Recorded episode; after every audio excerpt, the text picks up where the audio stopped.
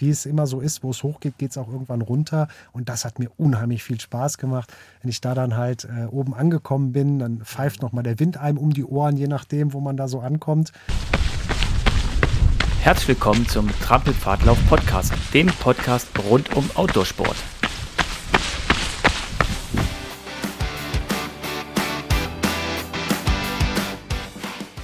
Ja, wir sitzen mal wieder in unserem äh, Trailbully. André, der mir gegenüber sitzt, den stellen wir gleich, oder stellst du gleich mal vor. Und ich, Holger, wir haben gerade eine schöne Runde durchs Siebengebirge gedreht.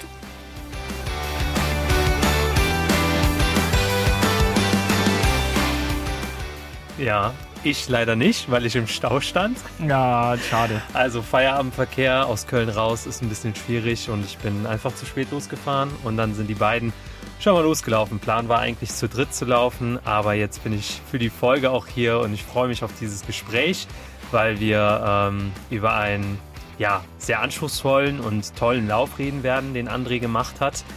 Und äh, ja, sein großes Abenteuer im Jahre 2022, würde ich sagen. Ähm, ja, herzlich willkommen, André. Ja, hi Hasret, hi Holger. Ähm, schön, dass ich äh, den Bulli mal von innen sehen kann. Sonst stehe ich immer nur hinten an der Klappe und krieg was zu trinken, aber innen drin ist auch toll. ja, vor allem ist es gut, dass wir nicht zu dritt laufen waren, weil das äh, wird jetzt hier, glaube ich, ganz schnell relativ stickig werden. Zum Glück ist das ein Podcast und kein Riechcast. Ey. ja, also noch ist es aushaltbar. Danke. Ja, André, äh, schön, dass du die Zeit genommen hast. Aber bevor wir einsteigen in das Thema, was Hasri da schon angeschnitten hat, ist, äh, wer bist du, wo kommst du her, äh, wie alt bist du, was machst du eigentlich außer verrückte Sportarten? Ach ja Gott, also äh, machen wir jetzt mal einen Podcast nur zu mir. Nein, Spaß doch. beiseite. Ich fasse mich mal ein bisschen kurz. Vielleicht eine Bemerkung noch für die äh, geschätzten Zuhörer. Wir waren ja doch zu dritt. Ähm, und zwar ist der Nash noch mit gewesen, der lustige Trailhund. Und das knüpft ein bisschen an an Podcast. Ihr habt ja mit dem äh, Thorsten auch gesprochen. Der hat ja den Nash auch in seinem Buch verarbeitet. Genau. Achtung, Werbeblock. Ne? Alles, was man über Trailrunning wissen muss, kann man da nachlesen. So, ähm, ja, wer bin ich? Also außer, dass ich die Bücher lese, die mir so empfohlen werden von euch beiden, ähm, sitzen wir hier auch quasi an einem Punkt, ähm, wo mal alles begann, in Anführungszeichen. Wir sind nämlich im wunderschönen Siebengebirge. Und hier habe ich mal eine Spinnerbande getroffen, das ist ein paar Jahre her, ähm, wo ich das erste Mal gelernt habe, es gibt Läufe, die gehen länger als 42 Kilometer. Die haben dann nicht unbedingt Namen, aber für mich hörte das Laufen immer bei Marathon auf.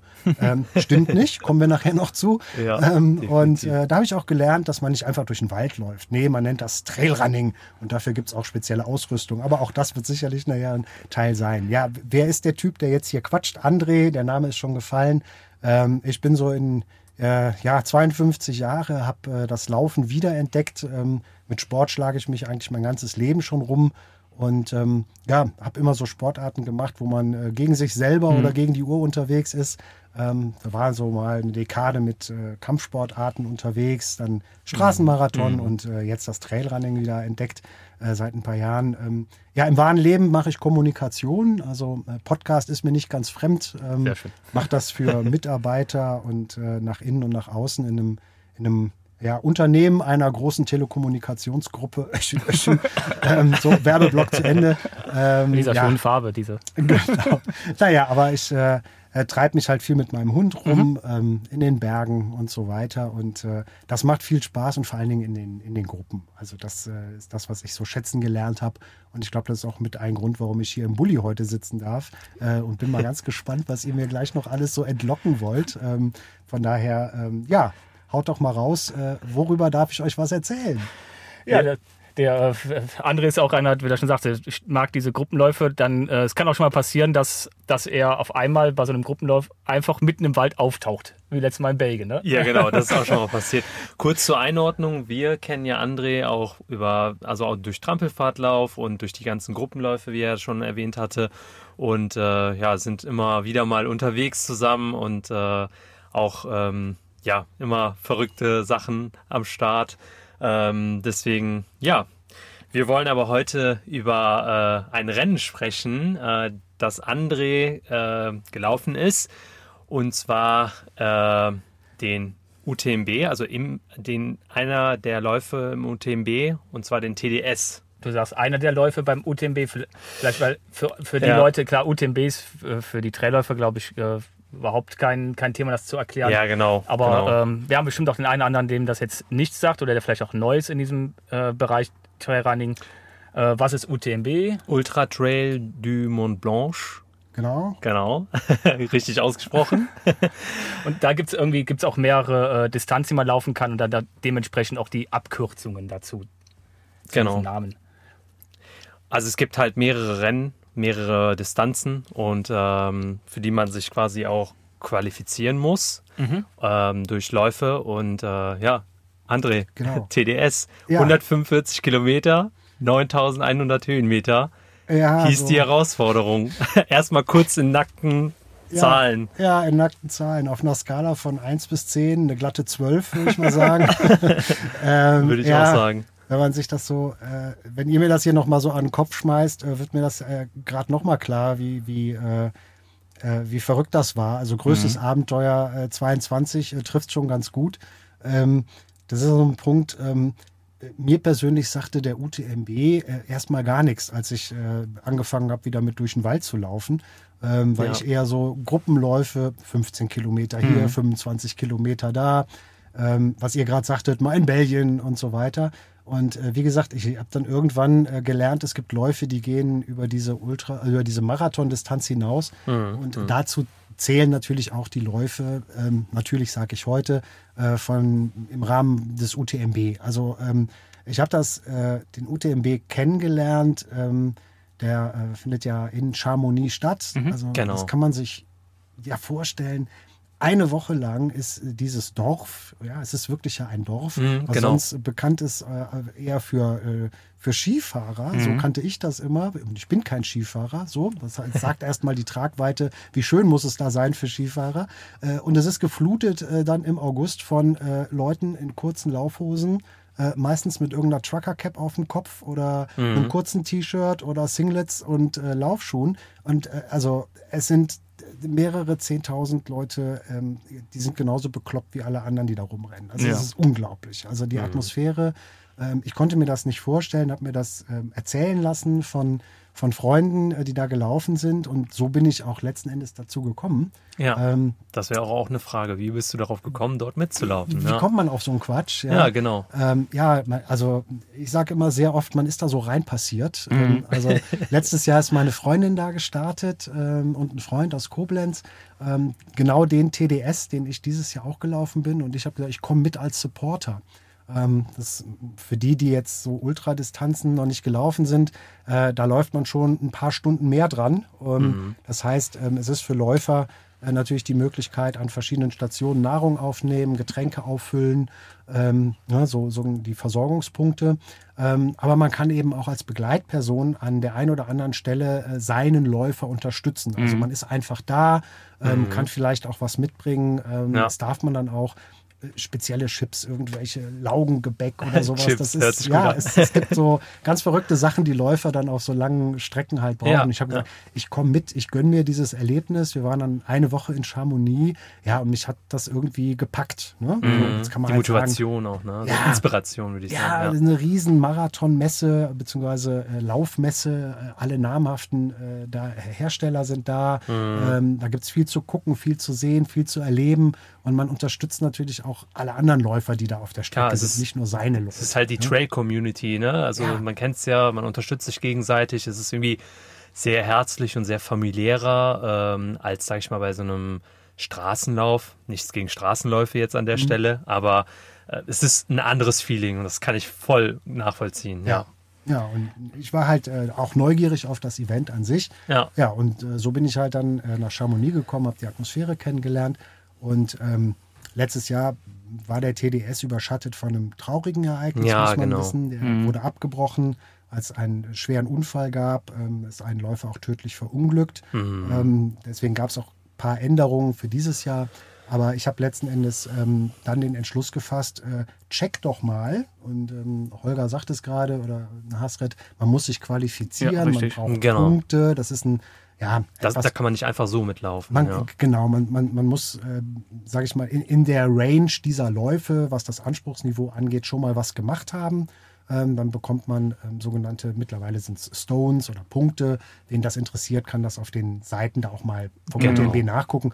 Mhm. Ähm, aber äh, das, die UTMB-Leute wissen das halt äh, sozusagen, welche Läufe man gelaufen ist, weil man meldet sich da an. Genau. Ähm, und dann äh, kriegt man auch nach einem Ampelsystem gesagt, hey, du kannst dich für unsere Läufe anmelden. Ne? Ja. So, und dann sieht mhm. man das. Und das habe ich dann auch gemacht. Das äh, heißt also, ich durfte mich in einen Lostopf schmeißen. So muss man sich das vorstellen. Ja, genau. Da ja, gibt es ja. eine Lotterie tatsächlich. Ja. Und ähm, naja, und wie das halt dann so ist, äh, kam dann irgendwann der Tag der Tage, wo es hieß, jetzt wird gelost, ausgelost. Und äh, dann kam die E-Mail, du bist dabei.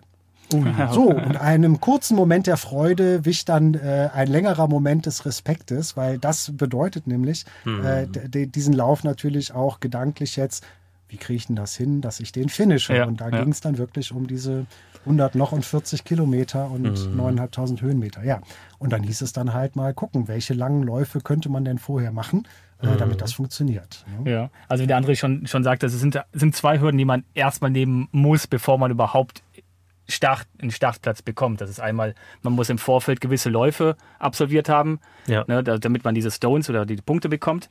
Dann ist es aber damit nicht getan. Mhm. Dann muss man auch noch, kommt man noch in Lostopf und muss dann auch noch das Glück haben, gezogen zu werden. Genau. Ja, also Mittlerweile weil es halt, weil's halt wirklich so viel, ähm, mhm. so, so, ein hoher Andrang ist, ne, über die letzten Jahre, genau. Jahrzehnte ja schon, den, eigentlich ja. immer schon ein hoher Andrang bei dem Lauf gibt. Mittlerweile wurde das System mit den Punkten ja auch geändert. Du hast, äh, André hat es ja auch gesagt, mit den Stones. Äh, man kann jetzt irgendwie auch mehrmals im Lostopf vorkommen. Da hat man eine höhere Chance, ähm, dann sozusagen gezogen zu werden, weil man öfter halt im Lostopf ist. Okay. Da gibt es halt ein bestimmtes System. Also wenn man beispielsweise ähm, bestimmte Läufe oder äh, Läufe gemacht hat, die ähm, ja, Kilometer X lang sind, da kriegt man dann drei Stones und zwei Stones und je Stone bedeutet ein Los quasi. So. Und das, das ist natürlich kompliziert. Ja, ja. Das, das, geht so ein bisschen nach dem Motto zwei ja, hin, drei im Sinn. Ja, genau. Und äh, laufen muss man trotzdem selber. Genau. Also, also was, man muss das, um, um das Thema vielleicht so ein bisschen runterzukriegen für, für denjenigen, der sagt, oh Gott, jetzt steige ich aber aus. Nein, stopp, halt Ende. Es, zum einen ist, man muss halt irgendwie gucken, dass man äh, Leute an den Start kriegt, die halt wirklich auch das laufen können, weil es wird auch gefährlich, Richtig. wenn man äh, in den Bergen rumeiert und kann es nicht. Und es bringt ja auch nichts, wenn ein Haufen Leute an den Start gehen, die äh, dann nach einer kurzen Distanz ausscheiden und damit den anderen Leuten, die es wirklich hätten laufen können, den Startplatz weggenommen haben. Also deswegen irgendwie Leute aussortieren, das macht Sinn. Wie die es machen, klar, jetzt ist denn in, bei, dem, bei der Organisation UTMB, das ist halt auch eine Firma, mhm. ähm, Mittlerweile ist Ironman, da hängt da auch mit drin. Die ja, haben es zusammengetan. Ja. Die haben ja auch ein Bewertungssystem und ein Qualifikationssystem. Genau, genau. Und man muss halt irgendwie gucken, wie man halt die Leute zum einen motiviert, Leut, Läufe mitzumachen, die auch wieder vom UTMB äh, unterstützt werden oder halt Leu Leute oder Läufe, die außerhalb des UTMBs stattfinden. Genau, das heißt ja bei UTMB, UTMB. World Series. Genau. Also die heißt, meisten Läufe jetzt mittlerweile. Es gibt ja, ja diese Serien jetzt äh, x Läufe, ich weiß es gerade nicht auswendig, aber ähm, ja, da steckt halt ein großes System hinter, kann man auch alles nachlesen. Also wen das interessiert, ich glaube, darüber könnte man noch eine eigene Podcast-Folge ja, genau, machen, absolut, wie das ja. Ganze funktioniert und was man da alles machen muss und so weiter. Aber darüber äh, soll es ja hier jetzt äh, nicht gehen, sondern um die Erlebnisse, aber dazu kommen wir jetzt gleich.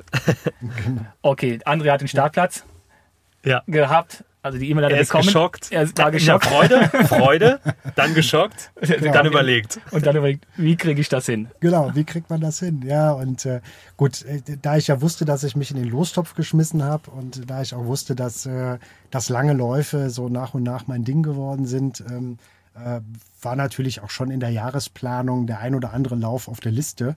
Ähm, mhm. Ja, und äh, so ging das dann halt munter seiner Wege. Ähm, ich habe äh, dieses Jahr ähm, ein paar Läufe gemacht, die, die gut über die 70 Kilometer rausgegangen sind. Mhm. Ähm, da hat zum Beispiel der ähm, Hochkönig in Maria Alm auch ein anspruchsvoller Lauf. Mhm. Ähm, Schöne Gegend. So, ja, also 85 Kilometer, mhm. Ähm, auch mit äh, etwas über 5000, an die 5000 Höhenmeter. Boah, ähm, ja. muss man dann halt auch äh, erstmal machen. Ne? Ja. Klar. Auch, auch, wenn man halt sagt, so, hey, komm, ich, ich mache den in Vorbereitung. Äh, ankommen muss man irgendwie. Ähm, hat auch geklappt. Ähm, dann äh, waren wir äh, in Verbier, kann ich auch nur empfehlen. Äh, da gibt es äh, auch einen äh, Trail ähm, Verbier St. Bernard. Ähm, der ist halt dann eben entsprechend namensgebend im Wallis um den St. Bernhard äh, drumrum. Mhm. Und äh, für die, die jetzt Kratz, Kratz am Kopf machen und sagen, Bernhard habe ich doch schon mal gehört. Ja, da gibt es auch ein äh, Museum, wo Bernardiner eine Rolle spielen, weil mhm. die kommen mhm. nämlich von dort. Also Wallis in der Schweiz, äh, da sind die Bernardiner sozusagen zu Hause, die die Bergrettungshunde. Ähm, da läuft man halt ja. auch lang. Äh, by the way, da kommt man auch beim TDS dran vorbei. Das ist also alles, dadurch, ah, okay. dass die Distanzen so groß sind, ähm, ja. kommt man ja. da dann auch äh, sozusagen äh, rum am kleinen St. Bernhard. Ähm, also schon ganz spannend. Also den, das ist ein Lauf äh, beim St. Bernhard gewesen, der, der hatte 75 Kilometer ähm, und auch etwas um die 5000. Ähm, also alles noch gemessen am, am TDS, um den es ja hier heute geht, äh, Unterdistanz, aber natürlich ja. äh, trainiert man nicht für 140 Kilometer, läuft man jetzt nicht 140 Kilometer einmal im Monat. Ja. Das ist Quatsch. Ne? Ähm, man, man läuft sich halt da natürlich so ein Stück weit ran. Gut, ja. also ja, wie ihr schon sagt, ne, Freude, geschockt, äh, ein bisschen Plan und vielleicht auch ein Stück weit planlos, weil ähm, dann denkt man halt, dies und jenes müsste man noch tun. Äh, ja, und dann wurde es ein bisschen hektisch, muss man sagen. ähm, weil ähm, wir haben dann äh, gesagt, naja, einmal sollten wir vielleicht so Richtung 100 Kilometer laufen. Ja. Ne? So, weil ähm, so ähnlich wie beim Marathon, wo man halt sagt, Mensch, äh, da mhm. läuft man doch gefälligst bitte irgendwann mal die 30 und dann auch mal zügig über die 35 mhm. raus, damit man mal weiß, so die letzten Kilometer sind die anstrengendsten. Richtig, ne? ja. So, ja, weil klar. die trennen einen von der Ziellinie. Ähm, war das der Plan? Ja, und da war ursprünglich eben auch gedacht, ein äh, so knappe 100 zu laufen, eben bei diesem besagten äh, Bernhardstrail. Und äh, da hatten wir uns auch schon drauf gefreut. Mhm. Und die Veranstalter haben aber den Läufern was Gutes getan und haben aus dem ursprünglichen 100 Kilometer Lauf dann einen 140 Kilometer Lauf gemacht. Und das passte dann wieder nicht mhm. mehr rein. Ähm, oh. Gut, deswegen hatten wir dann die 75 gemacht. Ah, aber das war alles okay. gut.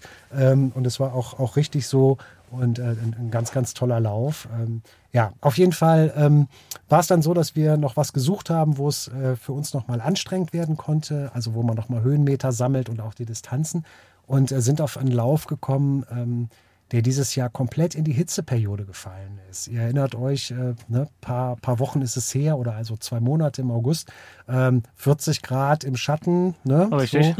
Und äh, da haben wir uns entschieden, in Grenoble zu starten. Oh. Ähm, ein Lauf, ähm, der nennt sich äh, Ultra Trail Fort Massif. Mhm. Ähm, Grenoble ist umgeben von tollen Bergen, eben mhm. vier Massive. Und äh, dort gibt es eine, eine, reichhaltige Auswahl an Läufen, wo man sich austoben kann. Und eben unter anderem das Angebot äh, viermal hintereinander. Sie, man hat es Marathon genannt, aber es waren Distanzen zwischen 38 und 48 Kilometer. Mhm oder viermal Halbmarathon, ähm, dann eben entsprechend Distanzen um die 20, also 16, 17 bis mhm. 25 Kilometer. Mhm. Und das konnte man zusammenstöpseln, wie man wollte, über die vier Tage. Also ja. ähm, auch ganz interessantes Format. Das Sehr haben wir cool. auch gemacht. Wir haben uns dann abgewechselt. Einmal Marathon, einmal Halbmarathon und haben dann da auch gut über 100 Kilometer in den vier Tagen gesammelt, mhm. auch mit wow. knapp 7.000, mhm. 8.000 Höhenmeter. Und dann, das war auch gute okay. Trainingswoche, ja. Ja, war ja. eine gute Trainingswoche und vor allen Dingen bei den Bedingungen, äh, war das auch nochmal ganz, äh, ja, es war anstrengend, aber das ist ja genau Trainingseffekt zu sagen, ja, genau. hey, ähm, äh, auch hinbekommen. Ne? Also hat sich schon im, im Vorfeld schon äh, gut geplant, äh, mit dem, mit, dem Ziel, mit dem Ziel halt zu schauen, okay, möglichst viele Höhenmeter, weil du wie gesagt, jetzt hier in der Nähe von, von Bonn wohnst, halt jetzt auch nicht so die, die Berge vor der Nase hast, halt möglichst also, viel äh, in die Berge zu kommen. Mein lieber Herr Lapp. Ja. Also wir sind ja noch eben hier im Siebengebirge gelaufen. okay, vielleicht genau. für die nicht Eingeweihten, es handelt sich hierbei um ein Mittelgebirge und die höchste Erhebung ist irgendwie um die 460 Meter. ja, aber immerhin würde ich sagen, weil ja. man kann wenigstens ein bisschen ja, simulieren, klar. weil wenn, wenn man das wie stimmt. ich jetzt in Köln wohnt ja. und nur durch den Stadtwald läuft, ja, dann hast du nur flache Sachen und ja, das ist ja. dann natürlich optimal, wenn du dann ja. in Bonn bist du natürlich noch näher als ich sogar ins Siebengebirge. Siebengebirge ja. ist sogar auch Trainingsort für mich, aber ja, ja immerhin. dein, äh, dein Ziel war es, äh, einen gewissen Anspruch zu haben an, an dich selber an dem Lauf oder zu sagen, ich möchte den zumindest äh, finishen in der Zeit oder gab es irgendwie einen Anspruch, sagst ich will wenigstens in dieser Zeitrange ankommen oder was war so dein, deine, deine Sache. Ja, tatsächlich, es, es, geht um Finishen und natürlich, wenn man über Finishen redet, dann äh, guckt man natürlich schon, hm, wie lange darf ich denn? Mhm. Äh, das war im, im, beim TDS sind das 44 Stunden, genau. glaube ich, die man ja. äh, darf. Ähm, und es ist ja nicht nach 44 Stunden am Ziel, sondern man hat ja auch so Zwischenpunkte, Mhm. sogenannte Cut-Offs. Ähm, richtig. wenn man die nicht schafft, äh, wird man ja vorher rausgenommen. Mhm. Und äh, also ich hatte schon für mich so mal darauf geschielt, Mensch, äh, alles unter 40, äh, da schlage ich mir mal selber auf die Schulter und gönne mir auch ein Finisher-Bier. Und ähm, ja, also um das, das Ge Geheimnis zu lüften, ich bin da irgendwo zwischen 37 und 38 Stunden Wow. rausgekommen. Da war ich schon echt, Das muss also man erst mal machen. das, ey. da war ich schon zwei Zentimeter größer dann Ja, im Ziel. ja. Ne? Also wenn man dann da hintuckert, äh, das ist dann schon, schon äh, toll. Ne? Also, Ja, Wahnsinn. Ja. Und naja, und zwischen der ersten Minute, wo es losgeht, bis eben dann diese 37,5 Stunden rum sind, da passiert eine ganze Menge. Und äh, ja, das, äh, das fängt dann äh, ja an. Ne? Also ich meine, es ist ein Nachtstart. Ja, ne? wollte gerade So, fragen, wann, das- wann es startet. Genau, also wir sind um äh, wir sind äh, quasi Mitternacht gestartet. Okay. Ähm, ähm, heißt, äh, wir ähm, sind äh, mit dem Bus äh, von Chamonix, da haben wir gewohnt, Mhm. ähm, sind wir nach äh, Courmayeur gefahren worden. Da startet der, ja. Da startet der Lauf, Okay. genau. Ähm, und ja, dann steht man da, ich glaube, mit 1600 Leuten auf der Straße, Wow. mitten in der Nacht, Stirnlampenalarm. Und äh, dann geht es halt durch äh, Courmayeur.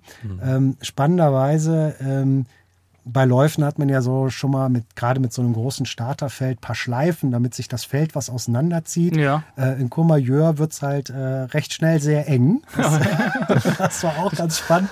Also da war die, die Entzerrung war eher eine Vereinzelung der Läufer, weil man durch die engen Gassen musste, wo vielleicht auch noch Ja. das ein oder andere Auto stand. Ähm, die Kulisse ist großartig, ähm, aber es gab Staub, Stau. also so ähnlich wie heute auf dem Weg zum Podcast. Wollte ich gerade Äh, sagen, du bist ja gewohnt. Kenn ich.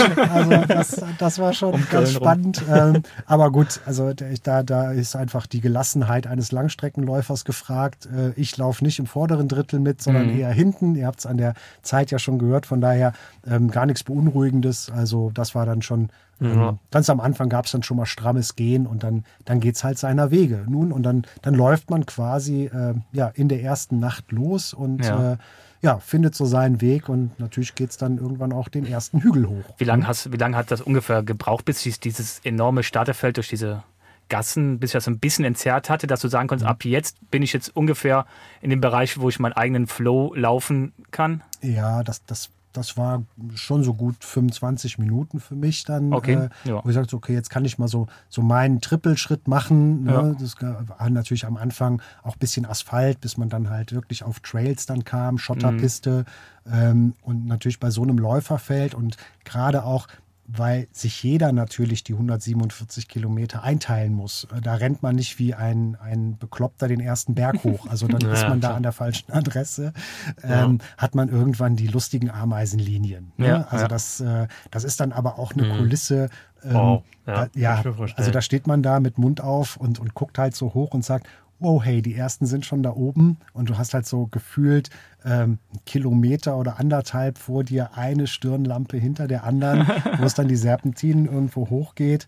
Ähm, ne, nach ein paar Kilometern kommt ja auch dann die erste Versorgungsstation. Ja. Da greif, habe ich mir jetzt nur schnell einen, einen- einen Becher ähm, ISO gegriffen. Ja. Ähm, es war verhältnismäßig warm äh, in der Nacht. Also äh, ich bin eigentlich auch ähm, die ganze Zeit kurz gelaufen. Also Mhm. ich habe äh, irgendwann mal n- äh, meine, meine Armlinge hochgeschoben, aber das war es auch schon.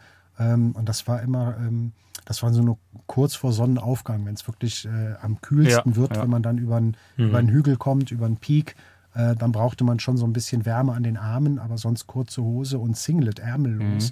Äh, so war ich wirklich die gesamte Zeit unterwegs. Und ähm, Ja. das ist natürlich sehr entgegenkommend ne, für mich von, der, von den Temperaturen. Naja, und ähm, so ging es dann halt Berg für Berg hoch. Ähm, Ist auch nicht immer, äh, auch nicht immer toll, wenn man halt sieht, wo es dann immer hochgeht. Und Tagsüber sieht man zwar den Berg, aber weiß nicht genau, welchen von denen muss man jetzt rauf, wenn man da jetzt nicht Ja, ja, klar. Aber in der Nacht sieht man genau die Stirnlampen. Dann, dann denkt Ja. man, Oh. der eine oder andere Mal wahrscheinlich auch, oh no, das, da hoch muss ich auch noch. genau, das ist natürlich am Anfang gerade ähm, jetzt dadurch, dass man schon mehrere so Läufe gemacht hat, auch, auch mit Nacht oder mit Abendstart, ähm, kennt man das dann schon. Ne? Ja, Nur ja. ähm, da erinnere ich mich auch immer noch daran, wo ich das erste Mal so einen Lauf gemacht habe. Das war im Pitztal, kleiner Exkurs nach Österreich, ähm, ja, wo ich äh, auch gestartet bin um 5 Uhr morgens, auch noch dunkel und die die, die längere Distanz gelaufen sind, sind um drei gestartet. Ja. Und äh, ich stand dann unten ähm, äh, im Starterfeld und da, da habe ich noch nie so, so lange Dinger vorher gemacht und fragte dann jemanden, der neben mir stand, sag mal, die haben da ja offensichtlich die Strecke beleuchtet. Und der guckte mich an wie so ein LKW und sagte, nee, das sind die, die um drei gestartet sind. Und ich sagte nur, was? Das heißt ja, wir starten jetzt gleich erst zwei Stunden später und dann sind die noch nicht mal oben angekommen. Also da musste man dann auch, glaube ich, es waren Ja. sind Wahnsinn. 1000 Höhenmeter zu überwinden. Das hat dann auch mal locker dreieinhalb Stunden gedauert. Also es waren wirklich dann die Läufer, die vor uns gestartet sind. Wenn man das dann einmal weiß, dann äh, ja, dann schluckt man und äh, sagt, ja, ist Ist auch okay. mental. In, ja, viel. genau, und ich bin dann irgendwann auch da oben und dann sieht vielleicht einer meine Stirnlampe weiter unten. Ja. Ähm, aber erstmal muss man da natürlich hoch und Ja, ja, so war das richtig. dann in, in diesen ersten, in den ersten Anstiegen waren diese schönen Ameisenlinien mit den Stirnlampen natürlich noch gut ja. zu sehen. Ja, ist natürlich, äh, wenn man in der Nacht startet, also gerade bei diesen ganz langen Läufen, wo du sagst, halt 38, 40 Stunden unterwegs ist, dann ähm, hat man zwei Nächte, ist halt, also ich fand es angenehmer bei diesen ganz langen Dingern, die ich gemacht habe, halt auch Mitternacht zu starten, dann ist man die erste Nacht frisch und hat die zweite Nacht äh, dann, klar, die ist man halt dann auf jeden Fall durch und muss ja durchkämpfen, aber wenn man halt mittags startet oder nachmittags startet, dann ist man abends in der ersten Nacht schon kaputt und hat dann je nachdem den Anfang von der zweiten Nacht auch nochmal. Ja. Und ich finde das immer schwierig, nachts, wenn man dann schon so kaputt ist, dann Ja. noch weiter zu laufen. Ja. Ja, also das stimmt von der zeitlichen Organisation, der Nachtstart. Ähm, das fand ich dann im, im Nachhinein auch angenehmer. Ne? Ja. Natürlich muss man irgendwie die Zeit überbrücken, wenn man Mitternacht startet. Mhm. So richtig schlafen tut man eigentlich nicht. Und was macht man den Tag vorher?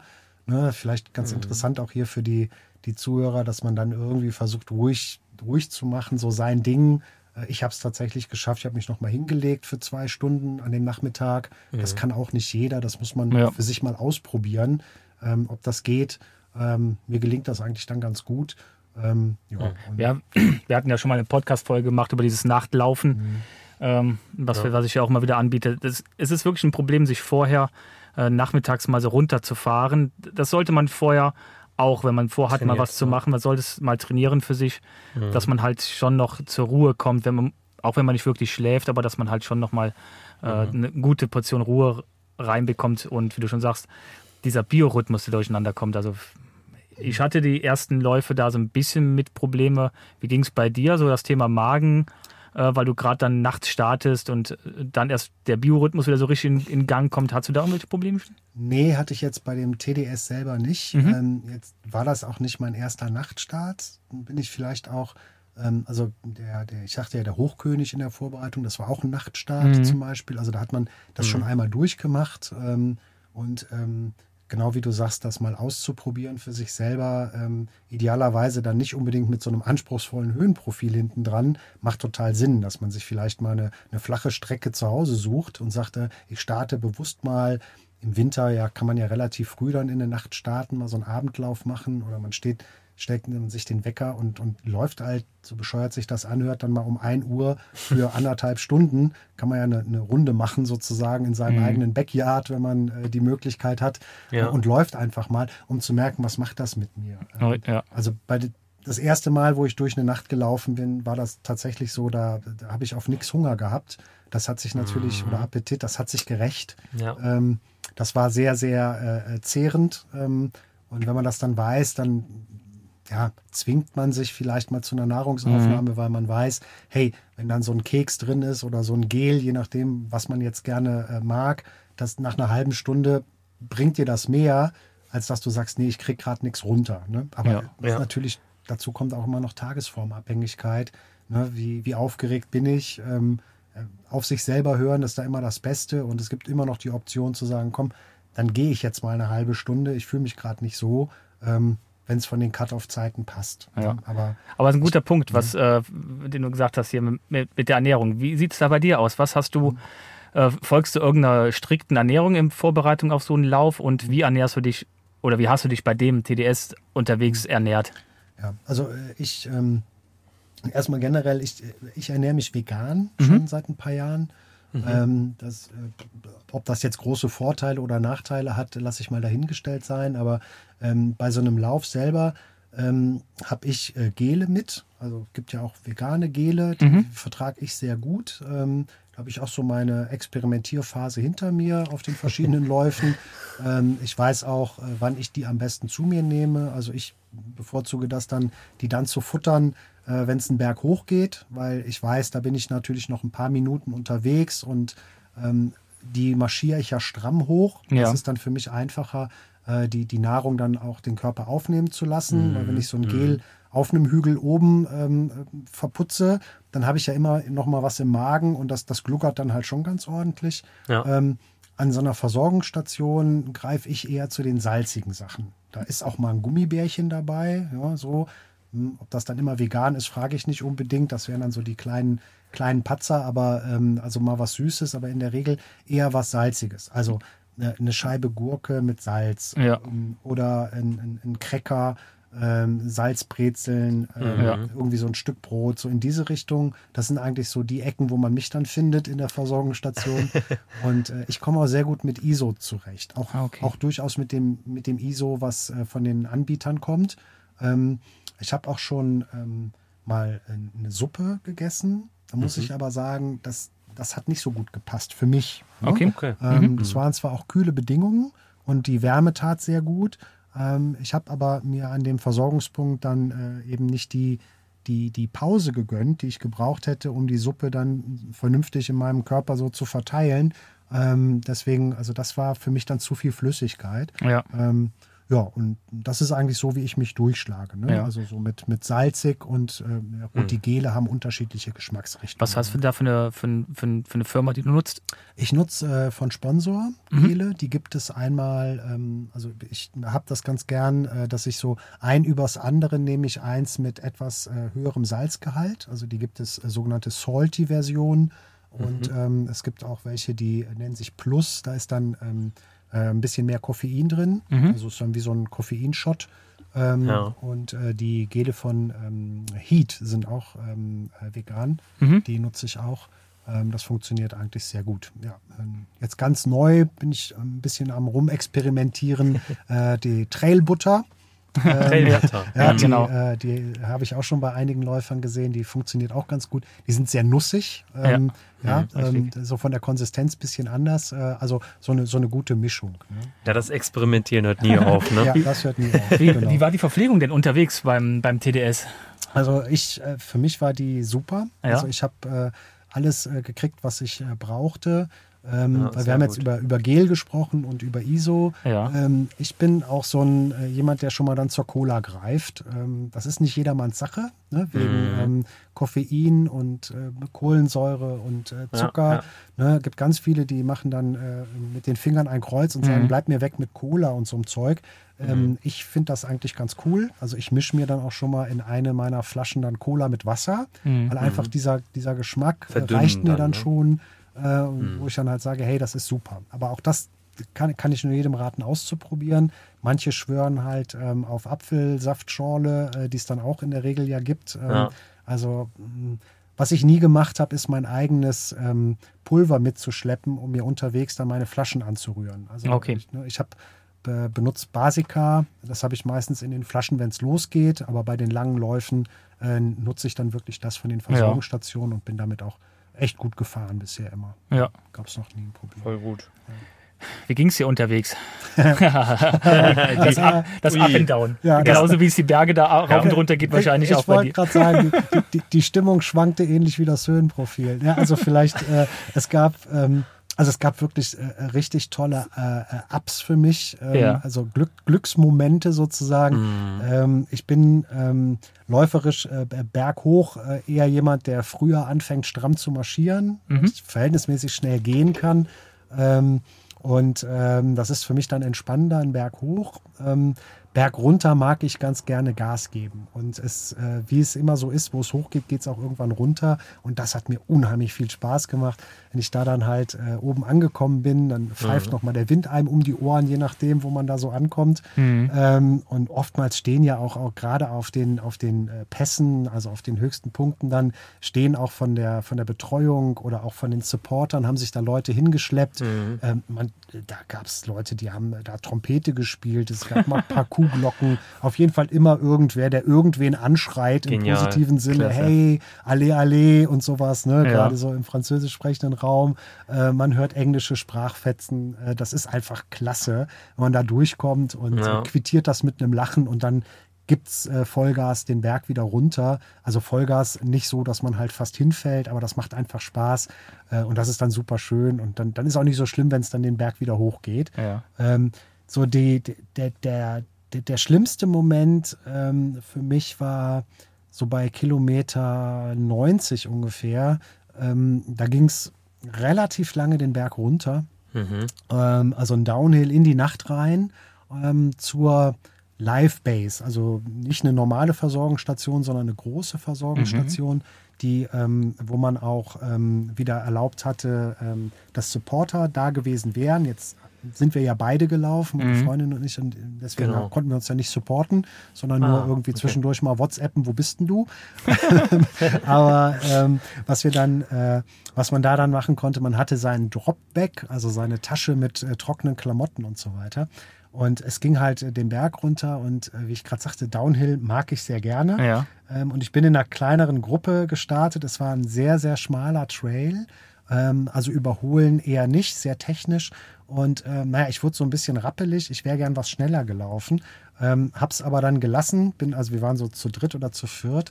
Und dann ging es, wie gesagt, äh, relativ schnell in die Dunkelheit. Und es zog sich dann wie Kaugummi. Also wir sind äh, natürlich oben vom, vom höchsten Punkt, äh, steinig, schotterig, äh, verblockt teilweise. Ging es dann irgendwann äh, Bäume, Wiesen Mhm. und dann sind wir in den Wald gekommen. Es war sehr trocken und da habe ich gedacht, so für einen Moment, also ist ja eigentlich schon cool genug, dass du hier starten durftest. Es ist ja eigentlich auch cool genug, dass dir noch keiner gesagt hat, hey, du bist zu langsam, du musst bei einem Cut-Off jetzt hier raus. Ja. Mhm. Also lauf doch jetzt einfach bis da unten, zieh dir was Trockenes an und fahr wieder nach Chamonix. ähm, das war, ähm, es war, Oh ja, mir ja. war es zu trocken, es wurde staubig im, im Wald, es Ja. ging um äh, immer wieder um Ecken, es war Mhm. in ideal würde man sagen, ein, ein flowiger, schöner Trail, weil es ging immer wieder so kleine Rampen über Wurzeln, so was man auf so, einer, auf so einem kurzen Trail total gerne hat. Ja. Am Ende eines langen Downhills im dunklen Wald. Man sah nirgendwo Lampen, also man hat nirgendwo entdecken können, wo ist diese Livebase, wo ist dieser Ort, wo wir irgendwann in einer Turnhalle ankommen werden. Und irgendwie gefühlt waren die Kilometer, von denen man dachte, dass man die in den Füßen hatte, bergunter, die waren schon lange vorbei. Also es zog sich im Kopf gerade länger, als es äh, Oh, tatsächlich ja. physisch war. Das war sehr zäh, muss man sagen. Und äh, das ist dann natürlich auch so, so eine Zeit, dann 11 Uhr nachts, dann fast 24 Stunden auf den Füßen. Das war so ein, so ein richtiges Down. Und gut, dann kommt man aber an in der Live-Base ähm, und äh, denkt halt so, ja, jetzt bist du ja halt hier. Jetzt kannst du ja was Trockenes anziehen. Und jetzt kannst du ja nicht das Taxi nehmen nach Chamonix, sondern jetzt überlegst du dir mal, wie viel Schlaf gönnst du dir denn? Ja. Ne? Man muss sich das vorstellen, in so einem in so einer Live-Base, da sind unheimlich viele Läufer. Wie gesagt, Supporter durften kommen. Mhm. Das heißt, die, die Halle war voll. Ja, man, man hatte schon fast eher das Problem, als Läufer einen Stuhl zu finden, wo man sich mal mit seinem Rucksack hinsetzt, weil da saß dann die, die Mutter von irgendeinem Läufer, die Familie, da rennen Kinder mitten in der Nacht rum. Oh Ein riesiges Gewusel, ähm, so, wo man halt auch denkt, so, so äh, ja, okay, und wer holt mir jetzt was? Ach ja, keiner, machst du ja selber. Ja. Und dann zieht man halt Ah. mal los. Ne? Und dann, es geht alles ein bisschen langsamer. Dann hat man was getrunken, dann hat man seinen Keks gegessen, auf dem Riegel rumgekaut und dann merkt man schon so, ja komm, also eigentlich weiterlaufen, Mensch, bist bis hier, jetzt machst du die letzten 60 auch noch. und 60. ja, das hört sich Geil jetzt alles so ein Thema. bisschen abgeklärt und cool aber, an. So aber ist das ist ja. so vom Mindset Das, her. Ja, Man, man hat plötzlich wieder so eine zweite Luft und sagt halt so, komm, ja, das geht schon irgendwie. Und ich habe dann aber gesagt, nee, ich lege mich auf jeden Fall mal hin. Ähm, ich will jetzt irgendwo schlafen. So. Und dann, äh, dann wollte ich mich aber nicht hinlegen in äh, dem, dem dafür vorgesehenen Raum. Ich hätte Schuhe, Socken ausziehen müssen. Da habe ich gesagt, na, das ist mir ein bisschen heikel, weil ich nicht wusste, was in, in, meinen, in meinen Schuhen los ist. Es tat nichts weh. Aber ich dachte, oh, wenn du jetzt halt da Schuhe und Socken äh, bewegst, ausziehst, wieder anziehst, nachher läufst du dir dann doch irgendwas kaputt. Ähm, und ich habe mich dann in Eingang gelegt. Ähm, das muss man sich so vorstellen, wie so ein großer Windfang. Ne? Ähm, und habe mich so, die Türen waren aufgestellt und ich habe mich dann hinter die Tür gelegt mit meinem Laufrucksack als Kopfkissen nachdem ich mich frisch angezogen hatte. Äh, mhm. Und naja, und da lag ich dann halt so eine Viertelstunde. Ich bin, bin da auch bestimmt einge, eingenickt und ähm, hatte den Wecker auf eine halbe Stunde gestellt äh, und dachte, gut, das passt. Naja, und dann rumpelte irgendwann ein, ein Geschirrwagen, Transportwagen mit Wasserkanistern durch diesen Windfang, also durch diese Eingangshalle und äh, der rappelte da durch. Und da war ich natürlich hellwach ja, sofort. Klar. Und ja. äh, da lagen noch ein paar andere äh, Läufer und äh, naja, ich war, muss dann wohl sehr lustig aufgewacht sein. Jedenfalls grinste mir einer äh, entgegen, der auf der anderen Seite lag, der mich auch schon beim Hinlegen beobachtet hatte. Und äh, lachte mir so entgegen und das sind einfach so diese Momente, wo du halt sagst, so, ach, jetzt lachst du mal zurück. Also das ist irgendwie ganz nett. ja, hab mir meinen Rucksack angezogen, bin dann halt äh, aus diesem Windfang raus und ja schon fast ferngesteuert, so geguckt, wo geht's denn jetzt hier eigentlich wieder über die Zeitmessmatte? Na, und dann habe ich so, bin ich halt los. Ne? Ja. So, das war so dieses über, Überwinden dieses äh, wirklich anstrengenden Momentes, muss man sagen. Ja. Und, ähm, ja, ja, aber das ist halt, äh, also das habe ich auch, äh, ich habe immer mein Dropback gefüllt gehabt bisher äh, bei diesen ganz langen Ultradistanzen mit Schuhen und Socken, aber äh, ich habe es auch, ich habe sie auch nie ausgezogen. Ja. Besser ist es, es, und am Ende im Ziel ist es auch besser, dass man das so gemacht hat, weil am Ende im Ziel wenn du einmal raus warst aus den Schuhen, kam ich nie wieder rein. Ja. Mhm. ja. ja. ich hatte, so wie du aussahst, ich hatte alles dabei. Ja. Ne? So für den Kopf ist super. Du weißt, du kannst alles wechseln, aber ähm, wie gesagt, ich habe trockene Klamotten angezogen. Das, das finde ich auch immer wichtig. Ja. Das hat unheimlich gut getan. Ne? Ähm, da ist dann natürlich auch schön, wenn das von der Organisation ist, dass man vielleicht irgendwo eine Ecke hat, wo man auch wirklich mal vielleicht mit einem nassen Teil von einem Handtuch sich über den Körper wischen kann. Das war jetzt in dem Fall etwas schwieriger. Da gab es wirklich nur Waschbecken, also wirklich nur Toilettenanlage, keine mhm. separierten Duschen, wo man ja, was ja. hätte machen können oder Wasserkanister oder so. Das war ein bisschen äh, ja wuselig, aber das ist, man braucht da nicht viel. Es geht wirklich um dieses mal so ein bisschen Frische. Ähm, das, das ist, äh, ne, das, das ist ja. schon toll, ne, in dem Moment. Ja, ist natürlich auch eine Menge Läufer, ne? Wenn man sagt, dann da, da 50, ja genau, plus dann äh, der eine oder andere hat noch zwei, drei Leute dabei. Mhm. Das sind dann schon in so einer Base dann 500 Leute da drin sind, ist ja mal nichts, ne? Das ist dann ja. schon viel. Ja, mhm. das ist schon ordentlich. Das natürlich bei so einem großen Lauf muss er auch ja. berücksichtigen. Wenn man so einen kleinen Lauf hat, dann, äh, dann ist das dann schon einfacher und familiärer an der Stelle, ja. Ja. Ja, und das, äh, wenn ihr so nach Ups und Downs und, und Erlebnissen fragt, wie war's, ne, dann, äh, dann, dann geht man halt da raus oder ich bin dann da mhm. rausgegangen und so, yes, äh, jetzt machst du den Rest auch noch. ne, so. Und äh, naja, dann, dann, dann kommen halt so lustige Sachen. Es war ja dann die zweite Nacht. Ne? So, das ist auch für mich das erste Mal, wo ich so sehr äh, ähm, also so ein, so ein Lauf mit, mit zweiter Nacht ähm, mhm. dann, dann hab. Also da war auch für mich Neuland sozusagen, was jetzt kommt. Und ähm, naja, ich bin dann halt los und dann, wie das halt bei dem Profil ist, geht es dann irgendwann auch wieder hoch. Und das dauerte dann gar nicht besonders lange. Mhm. Und ähm, naja, also dann habe ich halt geguckt und äh, ähm, naja, und dann ähm, kam ich irgendwo auch relativ schmal. Es gab noch vielleicht so wie so ein Bauernhäuschen oder sowas.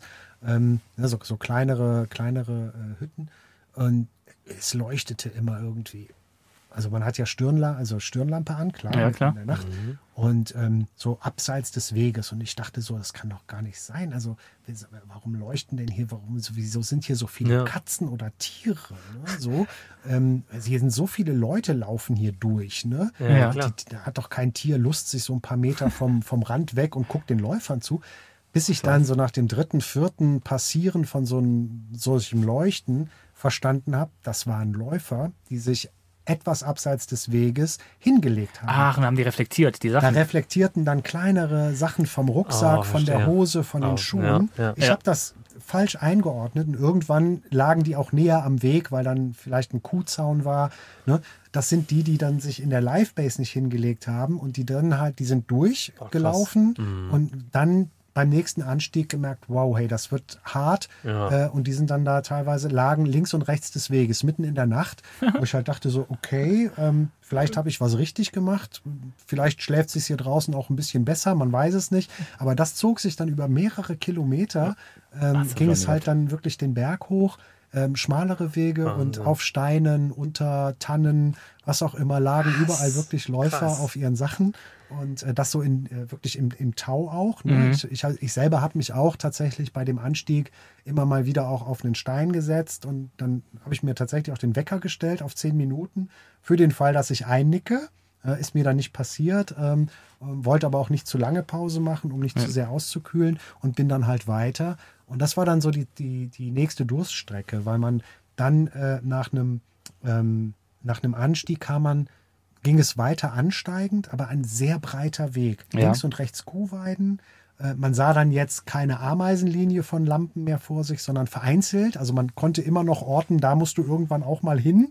Ne? Manche haben ja auch hinten ein rotes Licht oder ein Blinky am Rucksack. Das sah man dann halt auch. Und hat man auch gedacht, oh Gott, das ist aber echt weit. Ja, ja. Also im Dunkeln ist ja Schätzen von Entfernung noch schwieriger, wenn man auch übermüdet ist. Und ähm, und das war nochmal äh, so, wo ich das Gefühl habe, da bin ich auch eher echt ferngesteuert, den Lämpchen hinterher gerannt oder gegangen teilweise, ähm, als dass ich dann so bewusst gelaufen bin und, und auch immer mal wieder auf der Uhr geguckt habe, okay, wieder ein Kilometer vorbei, mhm. sondern war es nur, mach einfach, mach weiter. Ja, ja. Du weißt, irgendwann kommt die nächste Versorgungsstation, äh, dann guckst du mal wirklich auf die Uhr, wo stehst du da? Und bei solchen Läufen gibt es dann ja auch immer so Plakate, da steht dann halt eine nächste Station so und so weit, äh, du bist ja. jetzt hier bei Kilometer so und so viel. Das war nochmal so ein, so ein auch äh, körperlich anstrengendes Stück, ne? weil ja. nicht wirklich richtig geschlafen ja. Ähm, und ähm, ja, und eben wie gesagt Neuland. Ich wusste nicht, was auf mich zukommt und da, da gilt dann eben ja, besser nicht Augen zu und durch, also äh, sondern eher ja, symbolisch dann machen. Es gibt ja Leute, die, die schlafen beim Laufen auch ein, gibt es? Ja, ja, klar. das, ist, das, kann schnell gefährlich werden. Genau, und das, das hat aber dann doch ganz gut geklappt und äh, sehr gut. Hm. Klasse. Ja. Die, die zweite, zweite Nacht ist immer ja. extrem anstrengend, ja, das stimmt. Ähm, das ist ja schön, wenn man dann im, im Sommer, und das ist ja im Sommer, die Nächte nicht ganz so lang sind. Ne? Wenn es dann schon um, um 4 Uhr anfängt zu dämmern und wenn ja. man dann, je nachdem, wo du dann warst, vielleicht außerhalb des Waldes, dann wird es früher etwas heller. Ne? Ja. Wie, mhm. wie war das so? Ähm, zweite Nacht vorbei? Ja, also ich habe noch ähm, vielleicht, das ist auch ganz spannend, wenn man ja, wir waren ja zu zweit quasi unterwegs, also mhm. die äh, Jenny, meine Freundin, war ja vor mir unterwegs. Das heißt, wir haben auch äh, immer gegenseitig geguckt, wo man so ist. Also ich habe dann immer mal so die Durchlaufpunkte auch gesehen. Das, das ah, okay. war dann auch ganz interessant, weil das System rechnet ja, ähm, dann und dann äh, wird der oder derjenige, mhm. in dem Fall habe ich dann bei, bei Jenny geguckt, eine, gibt eine Prognose ab, wann jemand die nächste Zeitmatte erreicht. Ja. Und ähm, da muss ich sagen, da hatte ich dann auch gerade auf dem Stück, was ich beschrieben habe, ne, wo die Leute links und rechts lagen, ähm, ging es recht lange bis zur nächsten Zeitmatte. Und äh, die Prognose war dann äh, für Jenny, die die stärkere Läuferin ist, ähm, war dann, glaube ich, vier Stunden. Und ich habe gedacht, oh Gott, das heißt ja für mich sehr wahrscheinlich fünfeinhalb. Und ähm, da gab es dann aber noch eine Zwischenmatte, dann wurde die Prognose nochmal korrigiert und dann sprang das um. Und dann war ich dann doch ein bisschen beruhigt. Erst habe ich gedacht, boah, war die schnell, ne? weil die unterhalb ihrer Prognose oben angekommen war.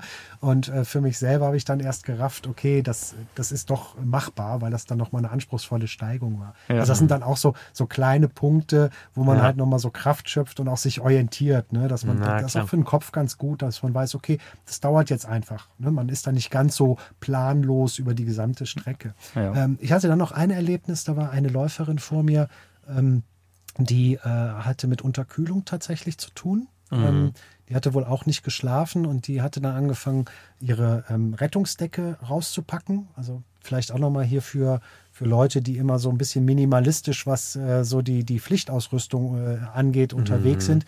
Ähm, die hatte tatsächlich die Rettungsdecke, die ja oft gefordert ist, ja. äh, in der Regel, äh, mit dabei, was ja schon mal sehr gut ist. Ähm, aber hatte die sich einfach nur umgehangen. Und äh, da, da wirklich mhm. die, den, den Tipp mal geben, wenigstens das Ding unter die Jacke oder unter den Rucksack anzuziehen, weil äh, die, die Rettungsdecke hilft gar nichts, wenn die hochfliegt. Ne? Richtig. Ja, also ich, wir haben dann da zusammen quasi Rettungsdecken anziehen geübt, äh, irgendwo auf einer Kuhweide. Ähm, das war tatsächlich so, das war sehr aufgeweicht ja. und matschig und die ist auch einmal hingefallen, die war auch durchnässt, also diese, ah. in, da in so, so einen mhm. Kuhtrampelpfad gefallen.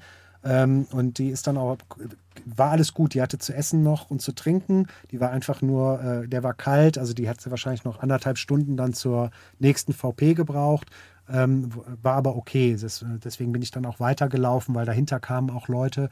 Äh, und sind gelaufen. Aber das kann ich nur jedem raten. Mal so eine Rettungsdecke, die sind nicht ja. teuer. Zieht die mal an, am besten unter unters T-Shirt auch packen. Dann Richtig. wärmt die auch und hält Richtig. die Wärme am Körper. Also, ja, das, das, ist halt das, was man bei der Ersthilfe-Lehrgang auch immer wieder ja. lernt. Aber man sollte so ein Ding, das ist ein guter Tipp, vielleicht einfach mal in jedem Verbandskasten, den man ja aussortieren muss, alle paar Jahre, ja. sind die drin. Ansonsten im 1-Euro-Laden und dann einfach mal wirklich mal draußen bei Wind so ein Ding auspacken. Ja. Das ist schon spannend. Also ich habe es auch schon mal gemacht, draußen bei Wind und dann versucht man sich dann irgendwie da rein zu ja, zu kriegen. Das, mhm. Genau. Und für die echte Notsituation, also ich habe mittlerweile tatsächlich aus dem gleichen Material so eine Art äh, Biwak-Schlafsack ja, dabei. Richtig. Das ist das Doppelte an Material, mhm. wiegt dann eben 100 Gramm, das ist nicht die Welt. Aber wenn es echt mal kalt ist und man mal wirklich eine Stunde oder zwei irgendwo sitzen muss, ähm, dann mhm. hilft diese Decke, glaube ich, nicht ganz so viel. Ist besser als nichts. Mhm. Aber wenn man dann in so einen Sack schlupfen kann, ähm, der fliegt dann nämlich nicht so weg. Ja. Äh, also, aber das genau, so, mag das, jeder mal für sich entscheiden. Den habe ich auch. nicht den, die Welt. Ja. 10 Euro. Genau, den hat, das war Pflichtausrüstung gewesen in Rumänien bei dem Lauf. Mhm. Und das ist praktisch eine doppelte Decke, die zusammengeklebt ist und genau. dann halt wie so ein Schlafsack funktioniert. Das war mal eine Pflichtausrüstung. Ja. Und die habe ich sogar, 2014 war es, glaube ich, gewesen, äh, für 6 Euro habe ich die gekauft im, im, Internet. Und seitdem schleppe ich die auch jedes Mal mit. Bei, den, bei diesen großen Extremläufen habe ich die dabei. Und ansonsten halt äh, bei diesen normalen Läufen habe ich halt die Rettungsdecke dabei, wie du schon sagst. Ja. Das ist schon Gold wert. Silber, aber es ist Gold wert. genau, genau, genau. Also das war das, war das dazu, ja. äh, ne, wo ähm, äh, das war da noch so ein, so ein Highlight. Ähm, ich glaube, die Frage war zweite Nacht. Ne? Ja, wie genau. Wie, wie, ist das, wenn die zu Ende geht? So? Genau, die zweite Nacht geht zu Ende. Ich habe ja eben beschrieben, da, da wird es nochmal richtig kalt. Äh, nicht unterschätzen, also Armlinge hoch und äh, tatsächlich nochmal so Schlotter und so, wow. Und äh, bei mir war es tatsächlich so, dass genau zum Ende der zweiten Nacht kam ich ähm, an einen äh, VP. Das heißt, ich habe ähm, ähm, ich lief quasi so eine, so eine Höhenlinie unterhalb ähm, von einem Grat entlang. Mhm. Ähm, ne, das ähm, Rettungsdeckenerlebnis hatte ich hinter mir gelassen und jetzt vor mir lag der VP und äh, es kam diese kalte Stunde und die Sonne kam hoch und ich wusste, okay, du läufst jetzt quasi ähm, im Hellen sehr wahrscheinlich in dieses Zelt ein und äh, das tat richtig gut. Ne? Also ja, diese, dieser erste Sonnenstrahl der zweiten ja. Nacht, äh, wie der dann so kam, ähm, den habe ich dann in diesem Zelt erlebt. Ne? Es wurde dann so langsam hell, die Sonne ließ sich noch nicht blicken. Und ich saß dann in, in, in diesem Zelt, da war auch natürlich großes Hallo, also man wird da ja begrüßt, das ist großartig. Da saßen dann auch äh, Menschen, wo ich dachte, wow, hey, die haben hier bestimmt alle schon mal irgendwie mit bloßen Händen in Kanada äh, Lachse gefangen oder sowas. ja. Also da so alles so erfahrene Ultras, ne, so vom, mhm. vom Aussehen her. Und dann fragte ähm, da der, der Betreuer von diesem äh, VP, so, wer geht denn jetzt hier raus aus dem Rennen? Äh, wir fahren gleich mit dem nächsten Auto runter. Mhm. Und äh, dann ging da drei Hände hoch. Und ich so, äh, das sind jetzt aber genau die Jungs, von denen ich dachte, dass die gleich ihren Rucksack anziehen und hier losrennen wie die wilde Hilde. Und ich dachte so, okay, also äh, ich fühle mich jetzt aber eigentlich ganz gut. So, ähm, ja. ja, und ähm, habe das mal so zur Kenntnis genommen und dachte so, okay, das so Ultralaufen hat nichts damit zu tun, wie man halt aussieht, sondern wie man sich fühlt mhm. und wie es mhm. bisher gelaufen ist. Und äh, gibt bestimmt Gründe. Und ähm, Klar, ja, ja, und gut, dann habe ich mir halt da, ne, sagt es ja schon, nochmal was Salziges gegönnt. Mhm und bin dann äh, losgeflitzt. Ähm, habe dann da einen der wenigen deutschen Läufer äh, getroffen. Mit dem bin ich dann da quasi von da runter gelaufen. Mhm. Also ab diesem VP ging es dann runter. Ähm, haben ein bisschen gequatscht. Äh, der ist auch tatsächlich den UTMB selber schon gelaufen. Ähm, das war ganz, ganz nett, wenn man dann auch mal so Teile der Strecke mit jemandem mal quatschen kann. Mhm. Ähm, und ähm, ja, haben uns so ausgetauscht und dann nach fünf Kilometern trennten sich dann unsere Wege wegen unterschiedlicher Geschwindigkeiten wieder. Naja, und dann, äh, dann ging es halt nochmal einen Berg hoch tatsächlich. Und ja. äh, das war dann so die letzte, der letzte Anstieg, der teilt sich in zwei, äh, zwei Anstiege. Mhm. Und ähm, der war nochmal ähm, insofern ganz spannend, weil ähm, ich bin äh, den ersten, ersten Berg stramm gut hochgekommen. Äh, dann geht's, äh, verliert man wieder ein paar Höhenmeter und dann geht es nochmal hoch. Und man sieht, das ist so eine Scharte, das, äh, also man, man sieht die engen Serpentinen, man sieht auch ein paar Läufer vor sich. Und der lag im Schatten. Und das fand ich großartig, weil das war dann, für mich ging das dann so auf Mittag langsam zu. Ja. Ähm, und ich dachte, wunderbar, du musst das Ding nicht in der mhm. prallen Sonne ähm, hochkrabbeln. Gut, äh, auch die Sonne bewegt sich, beziehungsweise die Erde dreht sich um selbige. Das heißt, irgendwann verschiebt sich auch dieses Thema Schatten und wo ist er denn? Und mhm. plötzlich war er weg. Und äh, das war dann der Punkt, wo ich immer höher kam. Und äh, dann Uff. war aber wirklich so, nee, du machst das jetzt. Du setzt dich jetzt nicht hier schon wieder auf den Stein und trinkst noch mal einen Schluck, sondern äh, du gehst jetzt einfach mit den anderen mit. Und äh, dann marschiert man da hoch und das sind dann vielleicht 20 Minuten, vielleicht eine Viertelstunde ja, ja. und dann ist man auch oben angekommen. Und äh, ja, und da hat mich dann äh, das erwischt, was vielleicht vielen schon passiert ist. Ich habe mir was gemerkt, was so nicht stimmte, weil ich dachte, jetzt geht es so vier Kilometer runter. Und ich sag's nochmal, Downhill mag ich gerne. Auch nach diesen langen Distanzen hatte ich Bock. Und äh, dann gibt es nochmal so knapp sieben Kilometer nach Chamonix rein. Relativ flach. Mhm. Tatsächlich ging es aber runter ungefähr sieben Kilometer und erst dann vier Kilometer runter und dann sieben Kilometer. Das heißt, ich habe mich um ein paar Kilometer verschätzt. Ja, das ist hab, schlimm. Habe ja. aber oben an der Scharte, als ich ankam, voller Euphorie Knallgas gegeben und wollte unbedingt diese vier Kilometer schnell runterrennen. Und ähm, nach vier Kilometern, die die Uhr dann anzeigte, da habe ich dann nämlich immer mal wieder geguckt, war noch eine ganze Menge Weg über. Und das war dann für den Kopf auch noch mal ziemlich schwierig zu sagen, Mann, hier sind jetzt vier Kilometer rum. Du bist die echt auch verhältnismäßig flott gelaufen, dafür, ja. dass du schon so viele Kilometer in Füßen hast. Jetzt bin ich aber doch mal gespannt, wo bleibt denn der VP? Nächste Ecke? Nein. Dann ging es nochmal weiter. Das kann nicht sein. Naja, ähm, ich habe es dann später erst aufgelöst und äh, war auch okay. Aber auf die nächsten vier Kilometer, wo es dann wirklich runterging, wo ich dann wirklich Gas geben wollte, ja. hatte ich dann keine Lust mehr. Da bin ich dann halt mit einem Engländer tatsächlich ein Stück spazieren gegangen, der dann auch sagte, boah, ich habe auch überhaupt keine Lust mehr, mir brennen die Füße, die Oberschenkel, was war das für eine blöde Idee, hier zu starten? Ja. Man muss überlegen, wir reden jetzt über Kilometer 135, 140 knapp. Ähm, und der wartete quasi nur drauf, dass an der nächsten Ecke im, im, im letzten Dorf der VP kam. Da war nämlich seine Familie mit Kindern. Das war dann großes Hallo. Äh, da habe ich ihn dann auch verloren, weil der da quasi hängen geblieben ist. Mhm. Der hat dann mit denen erstmal gequatscht und äh, Fotos und äh, Abenteuer ähm, ausgetauscht. Und ich habe mir da tatsächlich nur einen, einen, Schluck ISO gegönnt an der letzten VP ja. vor Chamonix und bin dann weiter. Da mhm. geht es dann tatsächlich relativ flach. Ähm, mal eine kleine Steigung drin, aber nicht nennenswert, ähm, bis nach Chamonix. Und ähm, ja, da traf ich dann irgendwann einen, einen Italiener, der mich, äh, den ich erst überholte, der mich dann wieder eingeholt hat. Ähm, und äh, der fragte dann, äh, wollen wir das Ding nicht zusammen zu Ende bringen? Oh, und ja. Ähm, ja. gut, dann, äh, dann haben wir das halt auch gemacht. Ne? Das ist natürlich, jeder will dann so sein Tempo machen. Dann habe ich mhm. ihm dann irgendwann auch gesagt, mal, jetzt musst aber schon dich dann an meinen Schritt dran halten und nicht immer wieder zurückfallen, entweder zusammen oder doch jeder für sich.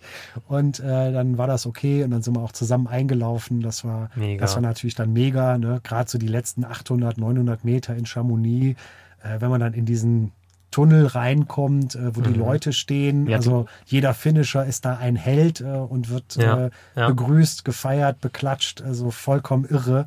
Und ähm, ja, Mittagszeit, wunderbar. Ich wollte gerade sagen, du bist ja, auf eine ja, Uhrzeit her, hast natürlich auch ja. noch ja, Zeit erwischt. Beste oder? Genau, Zeit erwischt, beste Zeit erwischt. Die Leute sitzen zum Mittagessen irgendwo in Cafés, in Restaurants und äh, geht immer so eine Welle von Klatschen äh, für die einzelnen Läufer oder Läufergrüppchen, die sich da bilden. Und äh, also ein Gejohle und äh, ja, großartig, oh. dann diese Finishline zu überschreiten und dann erstmal zu sagen, so, okay, bis hierhin und jetzt äh, alles, was ich jetzt noch gehe, mache ich nur, um ins Apartment zu kommen oder was auch immer. Ich, äh, ich, diese Linie ist hinter mir, die Zeit bleibt stehen und äh, völlig, völlig Wahnsinn. Und ja, oh. ja, schon, schon großartiges Erlebnis dann. Und äh, ja, so, so bringt man das dann hinter sich irgendwie. Ne? Klasse. Also, Herz, also herzlichen Glückwunsch auch nochmal ja, von genau. dieser Seite. Also absolut klasse, eine, eine Wahnsinnsleistung, das Auf jeden zu machen. Fall. Ja, vor allem so viele Stunden unterwegs ja, zu sein. Also ne? ich, also ich finde das auch mal also Wahnsinn. Diese, diese mentale Härte auch zu haben, das durchzuziehen. Wahnsinn, ja. Ja, ja und vor allen Dingen, wenn dann auch noch dann äh, in so einen Verpflegungspunkt reinkommst und dann einer sagt, ach, hier gibt's, äh, gibt's das Taxi nach Hause. Das ist ganz gefährlich an so einer Stelle. Wenn du da so ein bisschen äh, mental gerade ein bisschen schlecht drauf bist, dann neigt man schon schnell dazu zu sagen, nee, okay, dann nehme ich halt das Taxi, wie du schon ja. sagtest. Ne? Das, ja, ja. Aber wenn du gerade in dem Moment warst du gut drauf. Genau, also es ist halt tatsächlich so diese Ups und Downs. Äh, wenn man mittendrin ist, äh, dann will man das erstmal gar nicht wahrhaben, mhm. dass es ja wieder besser wird, aber ähm, auch, auch, das, ne, man, man läuft sich da so nach und nach ran. Ne? Man mhm. macht ja nicht äh, so von 0 auf 147, das auf Ja, gar keinen klar. Fall. Das, äh, das, das, das glaube ich, macht keiner. Mhm. Ähm, und dann weiß man eben auch, ne, wenn ich jetzt was zu mir nehme, dann kommt so eine halbe Stunde später kommt gute Laune. Ja. Äh, ne, wenn ich zu spät esse, dann hat man wirklich so dieses, bah, jetzt geht es mir aber gar nicht gut. Äh, und natürlich gibt es auch mal was, wo mal was zwickt, was wehtut, äh, eine Blase oder man, man kann auch mal sein, Sicher. dass man sich verknickt. Ähm, ja, und es ist ja auch nichts Schlimmes dann zu sagen, es geht jetzt gerade halt mal nicht. Ja. Ne? Und äh, da, da muss ich sagen, bisher toi toi toi, das große Glück, dass eigentlich immer das gut zu Ende ging. Ne? Ja, Klar ja. bin ich bei Trainingsläufen, habe ich dann auch schon mal gesagt, ach, muss jetzt nicht die 30 laufen heute, ne? ich nehme hier die Abzweigung, dann sind es 25, aber bei solchen Veranstaltungen ähm, hat es eigentlich bisher ähm, immer gut geklappt. Jetzt haben wir zwischendurch, hast du es schon ein paar Mal gesagt, deine Freundin ist auch gelaufen. Ist sie auch ins Ziel gekommen? Natürlich. Und sie hat da auf mich gewartet. Das war Oh. wirklich großartig. Die war ein paar Stunden vor mir da. Ja. Ähm, das war äh, natürlich erstens deswegen super, weil ja letztes Jahr der Abbruch war äh, und Jenny saß eben auch ein paar Stunden auf dem Berg Ja. damals, äh, weil sie hinter dem Unfall war und musste zurück ähm, und hatte dann dieses Jahr die Chance, nochmal zu starten. Ähm, ne, die äh, Organisation hatte den, den damaligen Abbrechern zwar den Lauf bis zu diesen 65 Kilometern Mhm. anerkannt als Finish, aber es ist natürlich schon schöner, den, den Lauf als. Ganzes, als TDS zu Ja, klar. finishen. Und ähm, ja, die war mit, äh, glaube ich, 34 Stunden im Ziel, also dreieinhalb Stunden äh, schneller und natürlich auch Wow. großartig und Ja, ähm, war natürlich dann auch ganz Leistung. toll, dann an der Klasse. Ziellinie dann sich auszutauschen und äh, dann irgendwann ins Apartment zu taumeln, noch was zu trinken und dann erstmal zu schlafen und dann irgendwann kommt der große Hunger. Ja. Und äh, das war natürlich Genau. dann auch schön. Das ist auch die Frage, ne? Äh, Wie ging es dir nach dem Lauf? Der große Hunger. Der große Hunger, ja, der Und der kam. Durst? Ja, der, genau. Den großen Durst habe ich erstmal vor Ort gestillt. Also es, es gab Ja. tatsächlich ein finnischer Bier. Ich habe es, glaube ich, eben schon gesagt. Also man, man hatte so eine, so eine Getränkemarke auch gekriegt. Ja, Ja. so, Äh, das habe ich mir auch tatsächlich gegönnt. Ähm, das hat auch sehr gut geschmeckt. Ein französisches Bier, was sehr gut geschmeckt hat. Ja, also das, Ich glaube, der Lauf hat irgendwas mit ihm gemacht. da kommt bestimmt noch mal ein Bier-Podcast von euch. Hier. Also das, ich werte das jetzt nicht. Ich war dankbar. Es war kalt, Ja, es war lecker. Also Ich glaube, wunderbar. der hätte jedes Bier Ja, ich wollte gerade sagen. Nee, nee, wunderbar. Und äh, nee, das war auch wirklich, äh, ähm, also in dem Moment fällt ja auch natürlich so eine, keine Last von einem, aber man ist halt so, man freut sich innerlich, man kann das vielleicht nach außen nicht so ausdrücken. Ähm, äh, wir saßen dann halt auf so einer Bierbank tatsächlich, klassisch, und äh, der, dann äh, erstmal so, wow, der, das war super, so die ersten Eindrücke und Erlebnisse ausgetauscht und wie, wie war es bei dir, wie war es bei dir? Ähm, ja, dann kam tatsächlich noch ein Kollege, der ist da den, den 100 Kilometer gelaufen, das ist der CCC, also wer jetzt mal auf der UTMB-Seite spätestens jetzt googelt, äh, was es da so alles an Läufen gibt, ähm, der, der Jochen, der schrieb dann auch, wo bist du? Weil der mitbekommen hat, dass ich angekommen war. Ja. Ähm, und kam auch vorbei und dann wurde auch nochmal angestoßen und sich gefreut und Hände geschüttelt. Voll gut. Ja, und Ja. ja, wie gesagt, wir sind dann von da aus äh, mit dem Bus dann zurück ins Apartment gefahren. Wir hatten ein bisschen außerhalb gewohnt und ähm, ja, haben dann erstmal äh, tatsächlich zwei, drei Stunden geschlafen und sind dann in dem kleinen Örtchen, wo wir waren, ähm, äh, essen gegangen. Mhm. Ne? Ähm, haben uns tatsächlich äh, ja, Mhm. ganz, ganz normal, also nicht irgendwie übermäßig den Magen vollgeschlagen. Geht auch nicht. G ging dann Meistens. auch nicht, ne? aber war, also war wirklich gut. Ähm, also, und haben auch gesagt, nee, wir müssen auch auf jeden Fall vernünftig essen. Mhm. Also so. Ähm, ja, und dann war es ja dann auch abends. Ne? Wir sind ja, wie gesagt, um, um Mittag. Ne? Jenny ein bisschen früher, ich dann so Mhm. gegen eins oder halb zwei im Ziel gewesen. Mhm. Und ähm, dann war es dann halt abends, also dann ganz normal auch geschlafen die Nacht, bisschen länger. Ähm, ja, das tut dann ein bisschen weh, eine, eine Mm. Treppe runterzugehen. Ähm, es ist so ein bisschen so, hm, äh, knackt und knirscht, also wie, so muskelkaterig, verspannt, wie auch Mm. immer. Aber ähm, nee, ging wirklich auch gut, Ja. muss man sagen. Und äh, ja, dann, dann sind wir halt noch nach äh, Chamonix auch wieder rein, ähm, haben uns einen Kaffee gegönnt und äh, auch noch mal was äh, zu essen. Ähm, so der richtige ja, Fressflash, um es mal so auszudrücken, der kam tatsächlich erst später. Ne? Mhm. Ich dann halt so, ja. so irgendwie ein, zwei Tage später, wenn dann so der, ja. der Rhythmus eine, eine, Rückreise noch beschäftigt und äh, ne, so und mit den Erlebnissen. Und dann kommt das, dass man halt, also ich hatte dann unbändig äh, äh Bock auf Salziges. Ne? Ja, also so eine Tüte Chips okay. äh, war dann genau der richtige Freund für mich, war top. genau. Und ja, da sind dann noch einige alkoholfreie Biere in mich reingeflossen und äh, sowas alles. Also trinken Trinken ging schon die ganze Zeit ganz gut. Ja, ja. Ähm, ja und dann, dann normalisiert sich das dann doch relativ schnell. Und äh, ja, wir hatten dann, äh, als wir wiederkamen, ähm, auch gar nicht so viel Zeit zum groß regenerieren äh, für uns. Ne, wir hatten eine, eine, Woche Pause quasi, ja. haben gearbeitet und dann sind wir auf Hüttentour gegangen. Nicht gelaufen, sondern äh, mit Hund und dann gewandert ein paar mhm. Tage. Ähm, ne, das ist dann nochmal wieder was anderes mit ja, genau. Gepäck. Genau aber ähm, ist dann ein bisschen ruhiger alles. Ähm, das hat auch gut geklappt. Großglockner-Umrundung, also genau, Groß. Großglockner-Umrundung haben wir gemacht. also das heißt, ich mit Unterbrechung aus privaten Gründen musste ich dann nach dem ersten Aufstieg ah, okay. nochmal äh, für drei Tage aussetzen. Ähm, aber äh, nee, das, das hat tatsächlich auch geklappt. Ähm, und, ja, Wahnsinn. Ähm, also, mhm. dass ihr euch dann auch so gut wieder erholt habt und, mhm. sag ich mal, in der Lage wart, auch wieder wandern zu gehen und so oder was zu machen. Ja, das, äh, ja, es sind ist ja so super, dass ihr da auch nicht, sag ich mal, euch verletzt hat oder sonst was. Genau, oder, also da ne? toi toi toi, ne? Also genau. Äh, klar, man, man bringt äh, so das ein oder andere dann mit, dann zwickt es mal hier, zwickt ja, klar. mal da. Ne? Aber das, das, ist so. So, ja, das, das ist einfach dazu. so. Ja. Ich würde lügen, wenn ich sagen würde, nach den 147 Kilometern, Och. Äh, mir, war super, war wie Wellness. Ne? Also kann, also, äh, ne? und viel günstiger als eine Woche in das Spa zu fahren. Genau, das, das wäre Quatsch, Kinder nicht nachmachen. Also irgendwas tut immer weh, ja. ja. Und, und wenn es die schlechte Laune ist, die man bei Kilometer 90 mhm. hatte wie ich, ähm, das ist Blödsinn. Aber es, wenn man dann zurückguckt, dann überwiegt doch die Freude, mhm. dass man das gemacht hat. Und ich glaube, wer, wer in so einen Spinnerclub der Trailrunner mit Ultradistanzen eintritt, ähm, der kann das gut nachvollziehen. Und ja. für alle anderen, ähm, lauft mhm. euch da halt langsam aber sicher mal ran. Ne? Ja. So, das erste Mal über die 50 Kilometer, das ist auch schon echt so eine innere Goldmedaille und ähm, das, da muss sich keiner verstecken. Ne? Ja. Also jede Distanz muss erstmal gelaufen werden, Richtig. egal wie lang. Richtig. Ja. Jetzt hast du eh gerade schon gesagt, dass äh, auch kein Wellnessurlaub, auch nicht so günstig wie ein Wellnessurlaub. Ähm, wenn so viele Läufer da sind, plus Begleitung und sowas, dann kann ich mir vorstellen, dass es relativ schwierig ist, eine Unterkunft zu bekommen, oder? Wie habt ihr das gemacht? Ach ja, das ist ja nochmal ein Abenteuer für sich. Also in der Tat, wir hatten Airbnb äh, genutzt. Ja. Das hat auch ähm, letztes Jahr gut geklappt. Das hat auch dieses Jahr geklappt ich habe bewusst nicht gut geklappt gesagt, weil wir hatten ähm, tatsächlich eine Unterkunft gebucht, ähm, mhm. wo die ähm, Vermieterin dann nicht mehr in Erscheinung trat. Also wir, wir standen in Chamonix. Äh, wir hatten tatsächlich ähm, das, das Apartment, das war aber mehr Zufall, äh, direkt in Chamonix, 500 Meter von dem Abfahrtpunkt ähm, des Busses, der uns ja. dann äh, gefahren hätte.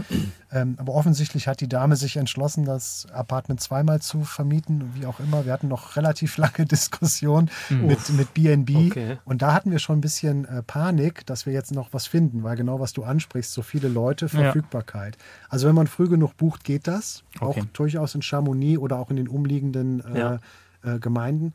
Und äh, man muss sagen, das ist auch infrastrukturell super mit äh, Bus und Bahn. Also man hat sein, sein, sein, äh, seine Startnummer gilt als Ticket für den Bus. Ah, okay. So dass man halt, äh, wie auch bei vielen anderen Großveranstaltungen ja oft mhm. auch so, ähm, dass man da fahren kann. Wenn man mit dem Zug fahren will, der ist ein bisschen schneller, ähm, dann kostet das, glaube ich, drei oder sechs Euro. Also nicht die Welt. Mhm. Ähm, und äh, tatsächlich auch wenn man sich das traut, mit dem Auto nach Chamonix reinzufahren, es geht mit dem Parken. Man muss da nicht wild irgendwo parken und äh, die, das ganze Dorf verstopfen. Es gibt äh, große Parkplätze, weil die ja auch aus den Wintersaisons das mit den Skifahrern gewohnt ja, sind, ähm, sodass man in der Regel eigentlich auch einen, einen Parkplatz dann findet, äh, dann muss man auch mal ein Stück gehen, aber ich glaube, das ist für Läufer jetzt nichts Schlimmes. Aber hm, ja, am Ende Bahn, dann. am, am, Ende, ja, da ist man dankbar für jeden Meter, den man nicht selber gehen muss, das stimmt. Ja, ja. Aber mit Bus und Bahn hat das eigentlich sehr gut geklappt, muss man okay. sagen. Ja. Super. Und, und Unterkunft ähm, hatten wir ähm, dann das große Glück, äh, noch ein Apartment zu finden. Ähm, das war tatsächlich auch ein ein liebevoll schrulliger ähm, äh, Kletterer, äh, Skateboarder, Skifahrer, was auch immer, in dessen Apartment wir wirklich klassisch BNB hatten. Da war nämlich nicht steril alles rausgeräumt, wie Dann. so ein Hotelzimmer, sondern wir haben wirklich an seiner Kletterwand, der hatte sich so ein paar äh, Dinge an die Wand gemacht, seine Blumen ähm, und äh, also es war wirklich so, als wäre er da gerade für uns gerade ausgezogen.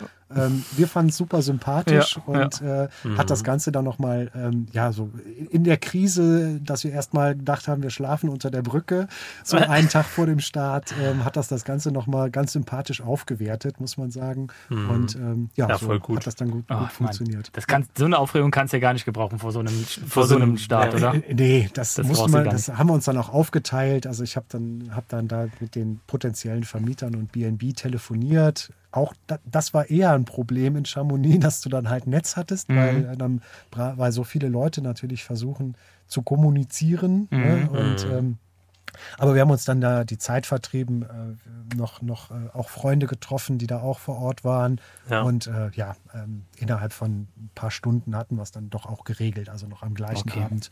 Wir mussten da nicht irgendwo noch äh, unterkommen in der Sporthalle die erste Nacht, sondern wir haben dann wirklich auch so wie geplant unsere Zeit äh, in einem BNB-Apartment verbringen. Sehr schön. Sehr gut. Genau. Ja. Klasse. Und man, ja. Kurz nach so einem Lauf sagt man immer, nee, wieder. Jetzt ist der Lauf ja schon ein, genau. paar Wochen her. Das ja, das stimmt. Was, ja. was steht für das nächste Jahr an? Ja, fürs nächste Jahr. Nochmal ähm, TDS.